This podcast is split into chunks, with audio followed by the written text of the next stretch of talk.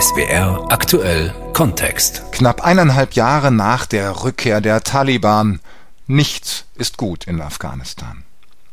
Nichts sei gut in Afghanistan, sagte die damalige Vorsitzende der evangelischen Kirche in Deutschland, Käßmann, 2010 und erntete dafür einen politischen Shitstorm. Heute wäre das vermutlich anders. Wie ist es heute in Afghanistan? Fragen wir in diesem SWR aktuell Kontext mit Ralf Hecht.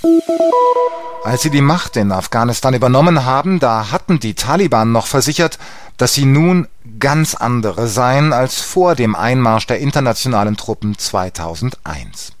Doch Stück für Stück setzten sich dann die Hardliner durch. Eine kleine Freiheit nach der anderen wurde aufgehoben, schließlich auch die großen Freiheiten. Zuletzt haben die Taliban während der Weihnachtstage ein Beschäftigungsverbot für Frauen bei lokalen und internationalen Hilfsorganisationen erlassen. Unser Korrespondent Peter Hornung hat sein Büro in Neu-Delhi, ist im Moment aber mal wieder in Kabul. Herr Hornung, wie ist es im Moment als Journalist in Afghanistan zu recherchieren? Also das Wichtigste ist, man kann es tun. Es geht. Es geht allerdings mit Einschränkungen. Man braucht unglaublich viele Genehmigungen. Ich weiß gar nicht, auf wie vielen Ämtern wir jetzt die letzten Tage schon waren, mein afghanischer Kollege und ich. Man braucht eine Genehmigung, um überhaupt als Journalist hier zu arbeiten. Man braucht eine Genehmigung, als Journalist aufs Land zu fahren. Heute waren wir in einem Krankenhaus. Dafür brauchte man eine Genehmigung vom Gesundheitsministerium. Es ist alles sehr, sehr schwierig geworden. Es wird auch von Monat zu Monat schwieriger. Außerdem kann das das letzte Mal für mich sein, für eine lange Zeit, dass ich hier in Afghanistan bin. Es werden nämlich im Augenblick nur ganz wenige neue Visa für Journalisten ausgestellt. Mein Jahresvisum, das läuft jetzt Ende des Monats aus. Deshalb bin ich jetzt auch gerade hier.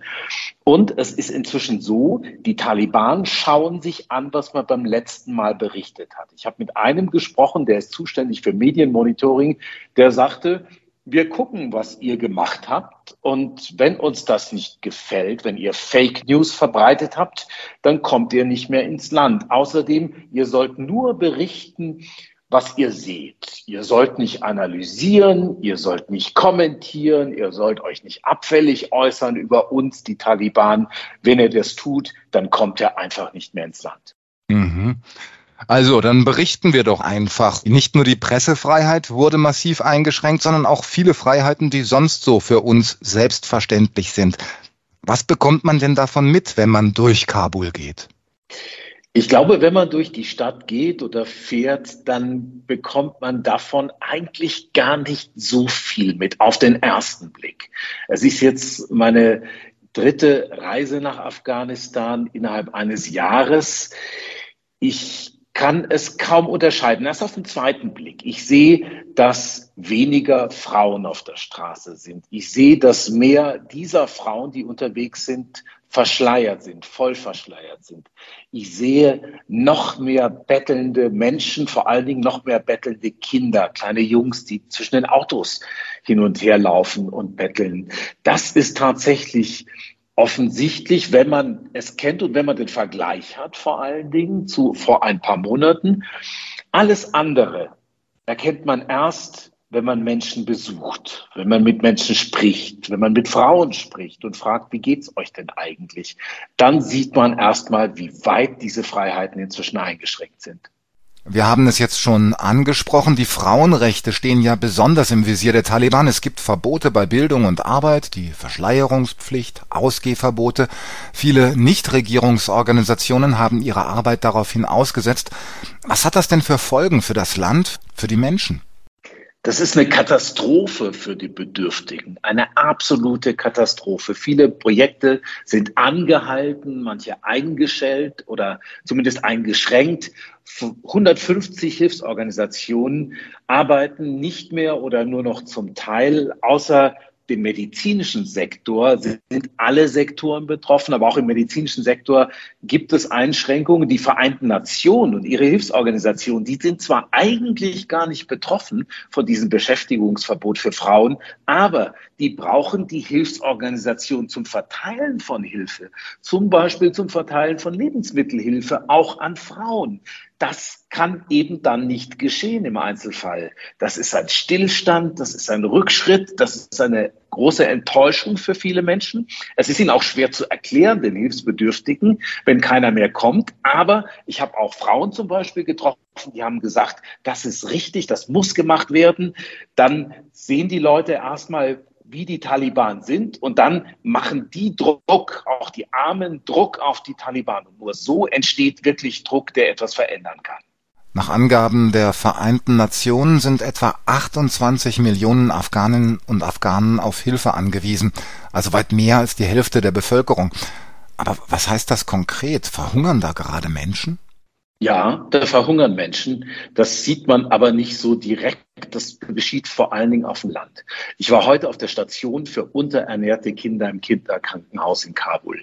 Das ist unglaublich, was Sie da sehen. Das zerreißt einem das Herz. Wenn man diese Säuglinge sieht, die Kleinkinder, dürr, abgemagert, aufgedunsen, krank, schwach. Das sind vor allem Kinder aus der Provinz, die gebracht werden da ist die Ernährungslage einfach besonders schlecht. Ich habe mit zwei Großmüttern gesprochen. Warum Großmütter? In einem Fall war die Mutter tot, die war krank gewesen, ist gestorben. Im anderen Fall ist die Mutter krank, sagte die Großmutter, die konnte das Kind nicht bringen. Die haben gesagt, dass sie einfach so arm sind, dass sie nicht genug zu essen kaufen können. Die ganze Familie hat zu wenig zu essen. Das stecken die Erwachsenen vielleicht einige Zeit weg, so eine Unterernährung, aber eben nicht die Kinder. Und das Resultat sieht man dann auf so einer Station. Aber die Kinder, die man da sieht, die haben es geschafft zu dieser Station. Da sterben auch welche auf der Station, aber ganz viele schaffen es nicht, die sterben auf dem Land. Von der Bundesregierung heißt es ja, vor der Vergabe weiterer Mittel werde geprüft, inwieweit dies unter den neuen Bedingungen möglich sei. Auf gut Deutsch, man möchte sich noch alle Optionen offen halten. Sehen Sie denn eine Chance, dass die Taliban von ihrem eingeschlagenen Kurs noch abweichen? Das ist die eine Million Dollar Frage sozusagen. Es ist ganz, ganz schwer zu sagen. Es gibt, das sehe ich hier, einen Machtkampf zwischen Gemäßigten und Hardlinern. Die Gemäßigten, die sitzen zumeist in Kabul, die Hardliner sitzen in Kandahar, da ist auch der oberste Taliban-Führer, Achund Zadar der residiert da. Die Gemäßigten, die werden im Augenblick an den Rand gedrängt, muss man sagen. Das sieht man auch an diesen Verboten. Ich habe vor zwei Wochen ein vertrauliches Memo bekommen. Da hat sich ein Minister der Taliban mit einem hohen UN-Beamten getroffen und dieser Minister hat sich bei dem UN-Beamten fast entschuldigt. Er hat gesagt, er müsse die Befehle aus Kandahar ausführen und er ließ durchklingen, dass er das nicht gut findet. Das zeigt, wo die Bruchlinien sind. Das Problem ist einfach, der Taliban-Führer Sadar ist die oberste Autorität im Land. Und wenn der seine harte Linie durchsetzen will, dann ist keiner, wirklich keiner da, der das verhindern kann. Vorhin hatten Sie eine Afghanin zitiert, die sagte, erst wenn die Armen aufbegehren, ist die Macht der Taliban gefährdet. Jetzt hatte man die Unterstützung der Bevölkerung für die Taliban ja auch unterschätzt, bevor es zu dem Abzug kam. Wie ist das heute in Kabul, aber auch auf dem Land? Welche Unterstützung haben die Taliban noch und könnte sich das durch diese wirtschaftlich schwierige Situation ändern? Also das Erste ist, es gibt hier keine Meinungsumfragen. Alles, was ich Ihnen sagen kann, sind Schlaglichter, sind die vielen Gespräche, die ich führe, sind die Erfahrungen, die ich habe. Es ist so, dass die Taliban in Kabul und in einigen Städten weniger Unterstützung haben als auf dem Land. Das ist klar. Das Land ist konservativer. Hier in Kabul sehen Sie noch Frauengesichter auf der Straße, wenn Sie in eine Provinz gehen, nach Paktia, Paktika, nach Herat oder sonst wohin, da sehen Sie überhaupt keine unverschleierten Frauen mehr. Die laufen auch alle mit Burka rum und nicht nur mit einem Kopftuch und Gesichtsschleier, einem Hijab. Diese Menschen haben aber auch gar keine Stimme. Die können Sie nicht fragen. Die kennen auch gar nichts anderes als die Taliban. Die werden im Zweifelsfall vielleicht sagen, dass sie sie unterstützen. Es gibt große Brüche zwischen Stadt und Land, das ist klar. Aber interessanterweise gibt es auch große Brüche zwischen Männern und Frauen hier in der Stadt. Ich habe jetzt schon viele Frauen getroffen, die mir gesagt haben, Sie vermissen die Solidarität der Männer. Sie vermissen die Unterstützung der Männer die sagen, ja, das müssen wir irgendwie aushalten. Nein, ich finde das auch nicht gut, aber dann bleibst du halt eben zu Hause. Das sind auch Bruchlinien, die sich da auftun. Die Frage, ob sich durch mehr Druck aus dem Ausland, auch durch weniger Hilfe möglicherweise dann etwas entlädt in Afghanistan, ich kann das nicht sagen. Und die Frage ist auch, um welchen Preis? Wie viele Menschen sollen denn sterben, dass quasi etwas entsteht, ein Druck auf die Mächtigen. Ich kann mir das kaum vorstellen, aber das ist eben das große Dilemma. Auf der einen Seite will man, soll man die Taliban nicht unterstützen, nicht diesen Staat noch weiter stabilisieren. Auf der anderen Seite muss man den Menschen hier helfen. Und wenn sie das Elend der Menschen sehen, wenn sie so einem Säugling in die Augen schauen und sehen, wie der ausgezehrt ist, wie der wirklich dem Tod geweiht ist, dann ist es keine Frage, dann muss man dem helfen. Unser Korrespondent Peter Hornung, der im Moment wieder einmal in Kabul ist. Sie hören SWR aktuell Kontext zur Situation in Afghanistan knapp eineinhalb Jahre nach der Machtübernahme der Taliban. Dr. Elinor Zaino von der Konrad-Adenauer-Stiftung hat lange in Kabul gelebt und gearbeitet. Inzwischen pendelt sie zwischen Usbekistan und Pakistan, versucht von dort aus die Arbeit fortzuführen und sie arbeitet für die Enquete-Kommission des Bundestages, die das Engagement im Land kritisch aufarbeiten soll. Frau Dr. Zaino, die Menschen in Afghanistan unterstützen, ohne die Taliban zu stärken. Das hat man viele Jahre lang versucht. Kann das denn überhaupt funktionieren? Also das wird natürlich immer schwieriger. Ein wichtiger Punkt ist natürlich, dass humanitäre Hilfe wird weiterhin bedingungslos gewährleistet. Das stellt auch keiner in Frage. Das läuft auch einigermaßen gut und alles darüber hinaus, also das sogenannte Humanitarian Aid Plus, also dieses Plus, das ist aktuell wirklich noch schwer zu sagen, was man in Zukunft aushandeln kann oder wofür wir eigentlich auch bereit sind. Persönlich denke ich, ist es auf jeden Fall wichtig, dass weiterhin internationale Beobachter vor Ort sind. Also egal, unter welcher Fahne sie laufen und in welcher Organisation sie sind, aber dass es einfach ausländische Beobachter vor Ort gibt, die eine kritische Lagebeobachtung machen können und auch irgendwo auch einen gewissen Schutz für die Menschen vor Ort dadurch geben können. Jetzt weiß ich, dass Sie Ihre Mitarbeiter und Mitarbeiterinnen, die sogenannten Ortskräfte, damals auf verschlungenen Wegen aus Afghanistan rausgeholt haben. Wie sieht Ihre Arbeit in Afghanistan denn heute aus? Humanitäre Hilfe leisten Sie ja nicht. Unser Büro, das wir seit 20 Jahren vor Ort hatten, also ein privates Haus, das steht weiterhin in Kabul, ist auch noch mit unserer Einrichtung besetzt. Und das ist tatsächlich dann ähm, im August besetzt worden, also von der Taliban-Seite. Heute ist eventuell ein positiver Tag, weil heute tatsächlich seit langem wieder jemand in das Haus reingehen kann von unserer Seite und angeblich auch Sachen von uns in Schutz nehmen kann. Wer ist das dann? Sie sind es nicht, die Ortskräfte sind raus. Wer arbeitet heute für Sie? Wir haben tatsächlich eine andere afghanische humanitäre Organisation gebeten, die für uns vor Ort agiert dass die da für uns sozusagen zwischenvermitteln auch und vor Ort nach dem Rechten schauen. Und das hat die Taliban-Seite auch anerkannt und vielleicht können wir zumindest ein bisschen was von unserem Eigentum auch retten und an die humanitäre Organisation übertragen. Mhm. Kommen wir zur politischen Analyse. Sie haben Ihr Büro 20 Jahre in Kabul gehabt. 20 Jahre waren westliche Truppen in Afghanistan. Wo ist man falsch abgebogen? Was war der oder die größten Fehler, die man in Afghanistan gemacht hat? Ja, also da gibt es tatsächlich viele, viele ähm, falsche Weichen, die man gestellt hat, wo man wirklich äh, schon sehr früh eigentlich in eine Richtung gegangen ist, die ungut war und wo man jetzt eigentlich sich fragt, wie konnte man das so lange quasi blind übersehen. Also zum einen haben wir natürlich sehr früh verschiedene Regierungen unterstützt, die eigentlich nicht wirklich transparent waren, die auch nicht immer alle demokratisch gesinnt waren. Also wir haben viele frühere Warlords quasi rehabilitiert und korrumpiert. Und was wir versäumt haben, ist, dass wir eigentlich große Teile der Gesellschaft, also gerade die religiös-konservative Schicht oder Schichten der Gesellschaft, die haben wir als Reformpartner komplett ausgeklammert oder übersehen. Und das sind lokale Moscheeverbände, das sind Stammesältere.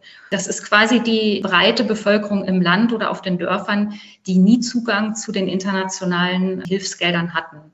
Und die sind natürlich dann irgendwann auch von der Taliban-Bewegung stärker auch vereinnahmt worden. Und das Zweite ist natürlich, wir haben sehr, sehr viel Geld in das Land gesteckt. Und es war oftmals das Motto, mehr Geld heißt mehr Entwicklung. Aber das trifft natürlich nicht zu, sondern mit Geld kann man auch sehr viel Schaden anrichten. Viel Geld ist versickert, hat Eliten korrumpiert und hat eigentlich auch damit die letzten Regierungen auch diskreditiert. Und da denke ich, muss man in Zukunft einfach nochmal genauer hinschauen, dass einfach dieses Motto mehr Geld gleich mehr Entwicklung, dass das nicht zutrifft. Viel wichtiger ist eigentlich Expertise, also Expertise zum Land, auch Menschen, Experts, internationale Ausländer, die lange zu dem Land arbeiten, die die Landessprachen beherrschen, die wirklich die Kultur verstehen, die Narrativen verstehen. Eine echte Wertegemeinschaft gab es auch sehr selten, ist quasi ja hier angesprochen schon. War der Ansatz denn schon falsch, weil man von uns aus gedacht hat, statt von den Afghanen und ihrer Kultur aus? Ja, also ich würde auch gar nicht sagen uns und die Afghanen, weil auch die Afghanen gibt es auch nicht. Und das hat man auch im Verhandlungsprozess gemerkt, wie breit und zerstritten die afghanische politische Landschaft ist.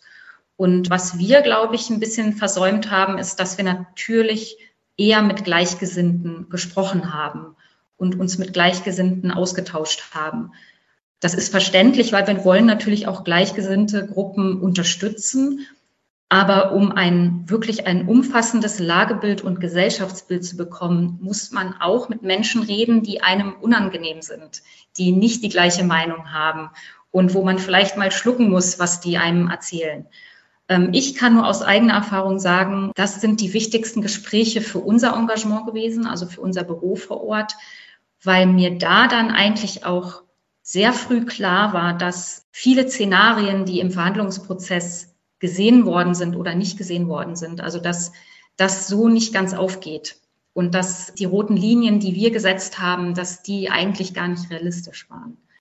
Unser Korrespondent hat es geschildert, im Moment verhungern Menschen in Afghanistan, während die Taliban die internationale Hilfe beschränken. Was erwarten Sie in Zukunft für Afghanistan? Naja, zumindest in der nahen Zukunft.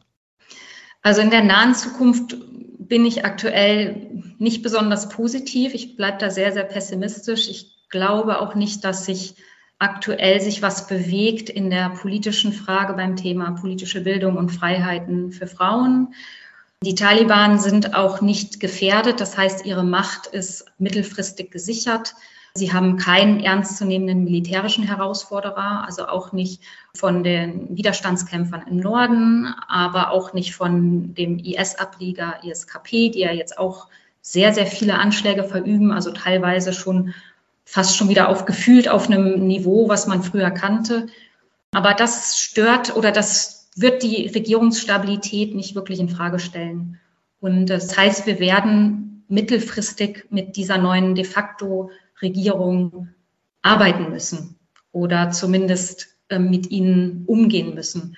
Und da denke ich, ist es, glaube ich, müssen wir sehr, sehr realistisch sein und mit nicht zu großen Erwartungen rangehen und zu gucken, dass man eigentlich nur noch Mindeststandards setzt und Mindeststandards aushandelt oder dranbleibt. Und dafür, denke ich, braucht man auch einen vertraulichen Gesprächsfaden weiterhin.